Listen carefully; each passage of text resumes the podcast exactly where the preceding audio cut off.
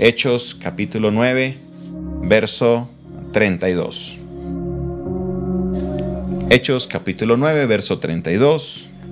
Aconteció que Pedro, visitando a todos, vino también a los santos que habitaban en Lida, y halló allí a uno que se llamaba Eneas, que hacía ocho años que estaba en cama, pues era paralítico. Y le dijo, Pedro, Eneas, Jesucristo te sana, levántate y haz tu cama. Y enseguida se levantó, y le vieron todos los que habitaban en Lida y en Sarón, los cuales se convirtieron al Señor. Este versículo, esta porción, pareciera que fueras una, una, un texto sencillo, ¿no? Un testimonio de la curación de Eneas. No sucede gran cosa, es un testimonio y llegamos hasta ahí. Pero no, va un poquito más allá. ¿Por qué razón? Porque el apóstol Pedro, aquí ya salimos del apóstol Pablo por un momento y regresamos con el apóstol Pedro, estábamos viendo un testimonio cuando él sale.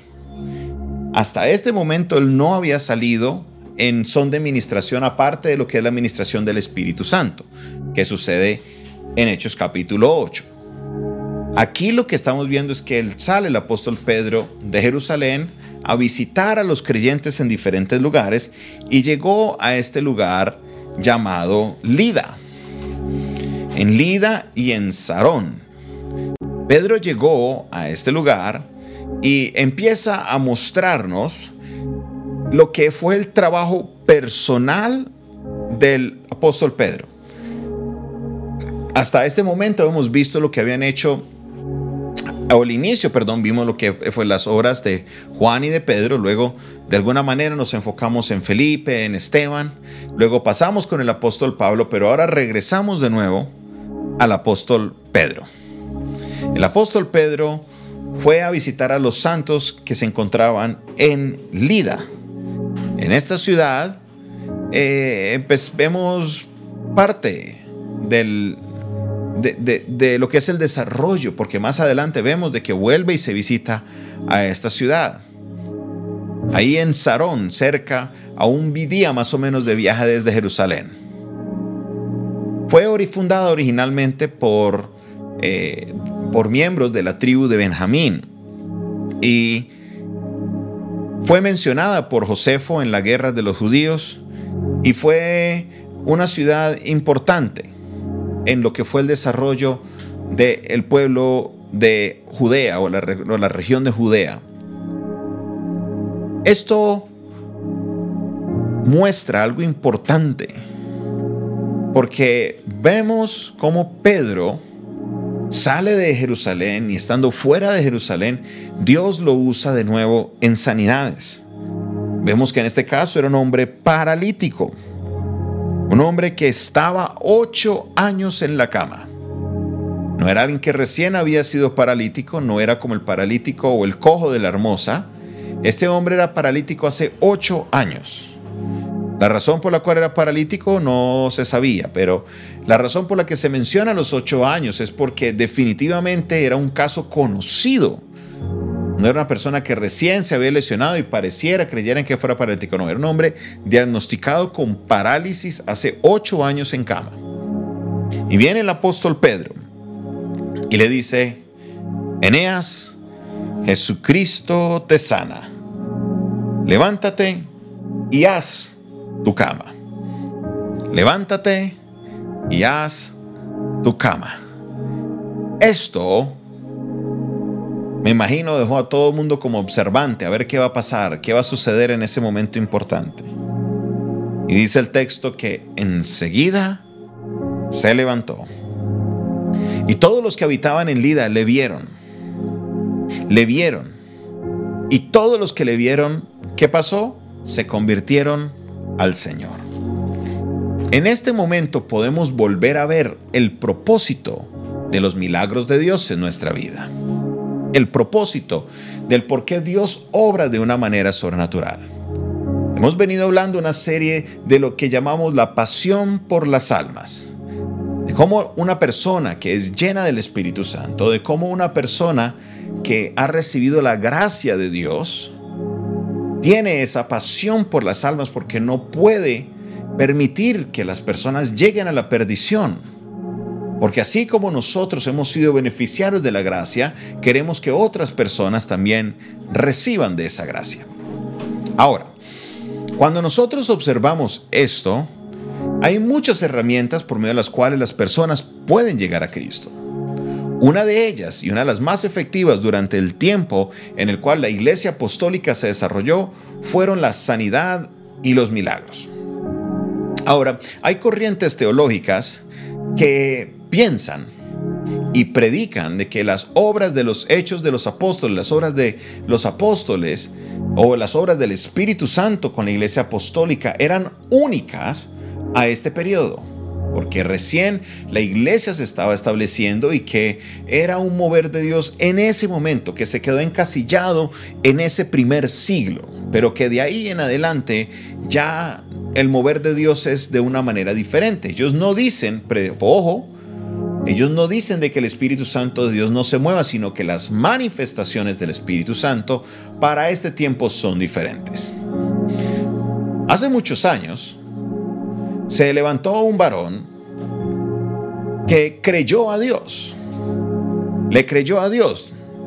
Varón de apellido Seymour creyó que el mover del Espíritu Santo las manifestaciones no solamente eran para la iglesia primitiva, sino que él tuvo fe de que Dios también podía hacer algo en este tiempo. Y empieza a tener un movimiento impresionante. Impresionante porque Dios empezó a traer un avivamiento maravilloso, un avivamiento poderoso, donde el Señor le puso.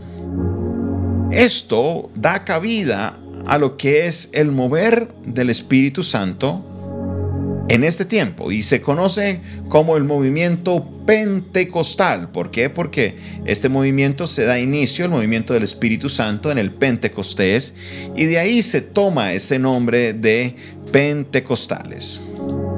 William Seymour, quien se inicia en lo que es el avivamiento de la calle Azusa, esto sucede hacia los inicios de los años 1900. Con este mover de Dios empieza entonces a creer que el mover del Espíritu Santo no se quedó encasillado en, o ese mover en específico no se quedó encasillado en el primer siglo, sino que también era para hoy. Iglesias como la nuestra, la Misión Panamericana de Colombia, creemos que estas manifestaciones de las cuales nosotros leemos del apóstol Pablo, del apóstol Pedro, no solo eran para la iglesia del primer siglo, sino que también lo son para la iglesia de hoy. Por eso con fe acabamos de tener un periodo de oración en el cual le pedíamos al Señor milagros y sanidades. Y yo he terminado ese periodo de oración con mucha fe, creyendo de que muchos de ustedes han recibido esas manifestaciones. Y le pido al Señor que cada día acrecente más mi fe para poder llegar y hacer lo que los apóstoles hacían. Pero ojo, porque es aquí donde viene el mover de Dios y la razón por la cual es el mover de Dios. Muchas personas quieren este poder como lo quería este varón, Simón, el hechicero, para ganar reconocimiento. Ven, ¿Cuánto dinero te doy para que me des ese poder de ministrar el Espíritu Santo a las personas? Él era una persona que engañaba a la gente. Era una persona que engañaba a las personas para hacerse creer que él era una persona importante. Y así a pesar de que hay muchas personas que quieren tener esas manifestaciones, mas no lo quieren hacerlo por la razón correcta, sino que lo quieren hacer es para ganar ese reconocimiento, que la gente los vea y diga, wow, esta es una persona importante. Y es ahí donde se empieza a dañar lo que es la obra del Espíritu Santo, porque cuando el Espíritu Santo hace algo, lo hace por el Padre Celestial, y el Padre Celestial, quien es quien habla y es el que da la orden, entonces se debe cumplir la voluntad de Él. ¿Cuál es su voluntad? ¿Por qué Él quiere hacer esos milagros y sanidades? Lo encontramos en el versículo. Dice que todos los que le vieron al paralítico, todos los que le vieron al paralítico, tanto en Lida como en Sarón, se convirtieron al Señor. Todos los que le vieron en Lida y en Sarón se convirtieron al Señor. Amigo y amiga que me estás viendo, sé que Dios ha hecho milagros en tu vida. Sé que Dios ha hecho cosas maravillosas en ti. Hoy el Señor nos hace un llamado y te está diciendo el por qué Dios hizo este milagro. Vivimos en una sociedad que es una sociedad egoísta. Queremos que todo sea para mí. Queremos que todo sea para, o creemos que todo es para mí, por mí y solo por mí. Y insistimos de que Dios haga los milagros pensando en mí. No entendemos por qué razón muchas veces Dios hace sus milagros. Y Dios hace los milagros es para que su gloria se derrame, porque recuerde que su voluntad, como nos lo expresa Primera de Timoteo capítulo 2, es que todos lleguen a la salvación. Lo que Dios anhela hacer es que usted con su testimonio, con lo que Dios hizo en usted cuando te libertó de la depresión, cuando te libertó de la ansiedad, cuando te sanó de la migraña, cuando te levantó de la cama, cuando te declararon muerto o muerta y el Señor te levantó, cuando estabas en la crisis económica y vino la provisión de Dios, cuando estabas perdido en el mundo, en el alcohol, en la droga y vino Cristo y te rescató, todos esos testimonios deben ser la puerta de entrada para llevar a otros al conocimiento de la palabra. Y cuando los demás vean y digan, oye, ¿tú por qué crees en Dios? Tú puedes decirle, mira, yo tenía un día, sufría de depresión, yo un día sufría de ansiedad, yo un día estaba pasando por una crisis, yo un día estaba pasando por un tiempo difícil, yo un día o por muchos años sufrí de una enfermedad, o por muchos años padecí de esto y de aquello, pero oré al Señor, Él me escuchó y Él trajo la respuesta sobre mi vida. Ese es el propósito. Muchas veces las bendiciones y los milagros de Dios se detienen porque usted, mi hermano y mi hermana, ha perdido la capacidad de testificar lo que Dios ha hecho en su vida. Y quiero decirle, mi hermano y mi hermana, que usted no puede estancar la bendición de Dios de esa manera. Cuando usted aprende a testificar y le enseña a otros a testificar, Dios empieza a mover de una manera poderosa. ¿Por qué razón? Porque la motivación de Dios con los milagros es que las almas lleguen a los pies de Jesucristo. De que eso sea una manifestación del poder de Dios. Es una manera de Dios obrar desde muchos, desde, desde los tiempos antiguos. Pregunta, cuando Elías coloca el altar y lo moja, lo llena con toda esa agua, coloca la leña y le echa agua y coloca el altar y dice, bueno Dios, ahora sí, desciende con tu fuego y consume lo que está en el altar. ¿Cuál era el propósito de Dios para eso? ¿Será que Dios quería exaltar a Elías para que todo el mundo pudiera reconocerlo y decir, uh, Elías es un profeta terrible, de los buenos, ese es mi profeta? ¿Esa era la motivación de Dios con Elías? No. Te lo puedo garantizar que esa no era la motivación. Dios obró de esta manera para que todos los que estaban presentes pudieran ver que Jehová verdaderamente es Dios. Cuando usted comprende esto, mi hermano y mi hermana, y usted va de la casa de una familia de personas que no creen en el Señor, pero hay alguien enfermo, usted con la intención va a levantarse y con el poder del Espíritu Santo y va a decir, mire, Dios hoy va a demostrar su poder en frente de ustedes. Y por esa razón, Dios va a obrar. Y usted va a hacer la oración y va a ver cómo Dios va a empezar a obrar por medio de la fe de ustedes. No solamente para que la persona sea sana, sino para que todos los que vean puedan creer en el Dios verdadero. Nosotros somos de los que creemos que las manifestaciones del Espíritu Santo son para esta época, son para este tiempo que lo del Espíritu Santo no solamente fue para esa época, sí, en este tiempo Dios también se puede mover de una manera impresionante. Y en estos siete meses, ya ocho meses que hemos llevado del altar familiar, hemos visto justamente eso. Hoy se cumplen ocho meses de haber hecho el primer altar familiar. justo hoy se cumplen. 17 de marzo hicimos nuestro primer altar familiar y empezamos desde ese momento a ver el derramar de Dios de una manera sobrenatural. Vimos como día tras día, sin tener contacto personal, sin ni siquiera ir, Dios se empezó a mover. Y es para que las almas que se conectan a este altar puedan ver que aquí adoramos a un Dios verdadero. Que la gloria no es para Jonathan Castañeda, no. ¿Quién les dijo? No.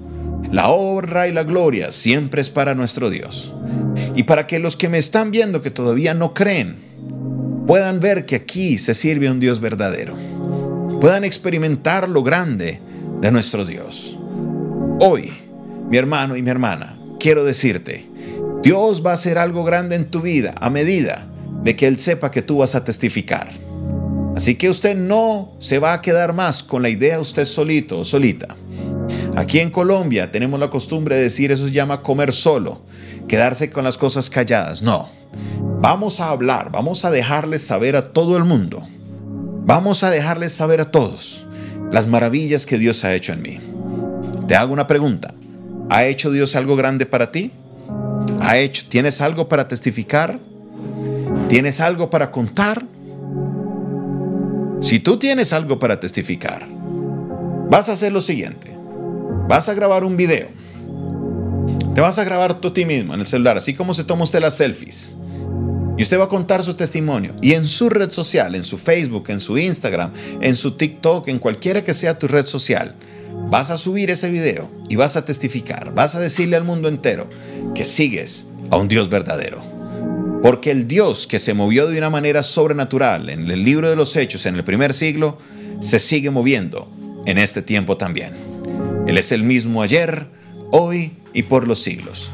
Y yo le creo a Él. Como dice esa canción antigua, yo soy testigo del poder de Dios Muchos milagros Él ha hecho en mí. Yo era ciego y ahora veo la luz, la luz gloriosa de nuestro Señor Jesús. Yo soy testigo del poder de Dios. Creo que hay personas que pueden decir, yo soy testigo del poder de Dios. Pues hoy no nos vamos a quedar solamente diciendo, yo soy testigo del poder de Dios. Haremos la labor de atestiguar, de testificar de dejarle saber al mundo entero que Dios ha hecho grandes maravillas, que Dios ha hecho cosas poderosas, que Dios ha hecho cosas maravillosas. No nos quedaremos callados, testificaremos y ayudaremos con esos testimonios para que el mundo pueda ver que servimos a un Dios real, al único Dios verdadero. Jehová nuestro Dios, Jehová uno es. Jehová, nuestro Dios, Dios de los ejércitos. Le alabaremos le exaltaremos y testificaremos sus grandes maravillas. Oh, aleluya. Oh, aleluya. Oh, aleluya. Aleluya. Aleluya. Aleluya. Gracias te damos, Señor, por tu palabra. Gracias, Señor, porque tú estás sobrando en mi vida. Gracias, Padre Celestial, porque día tras día puedo ver tu mano poderosa. Y desde hoy, Señor, me comprometo a testificar, Señor, todas las cosas maravillosas que has hecho en mí. Desde hoy me comprometo, Señor, a hablar en las cuatro esquinas, a hablar por todas las redes de los milagros que has hecho en mí.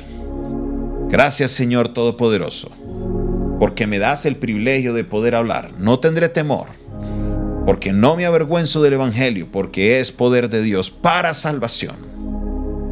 No me avergonzaré, hablaré hablaré, hablaré, porque el poder del Espíritu Santo de Dios reposa en mi vida.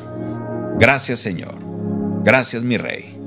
En el nombre poderoso de Jesús, empodero a mis hermanos para hablar con denuedo de tu palabra, para que puedan grabar sus videos y subirlo a las redes, a sus estados de WhatsApp, a sus estados de Facebook, a sus cuentas de Facebook, a sus cuentas de Instagram, y que por medio de sus testimonios el mundo pueda ver que servimos a un Dios real.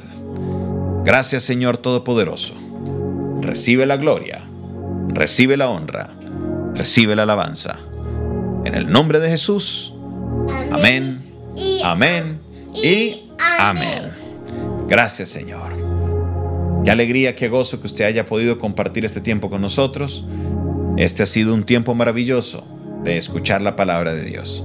Esta fue una producción del Departamento de Comunicaciones del Centro de Fe y Esperanza, la Iglesia de los Altares, un consejo oportuno en un momento de crisis. Qué bendición. Se despide de ustedes en esta noche su pastor y amigo Jonathan Castañeda. Isabela Gómez y David Castañeda Gómez.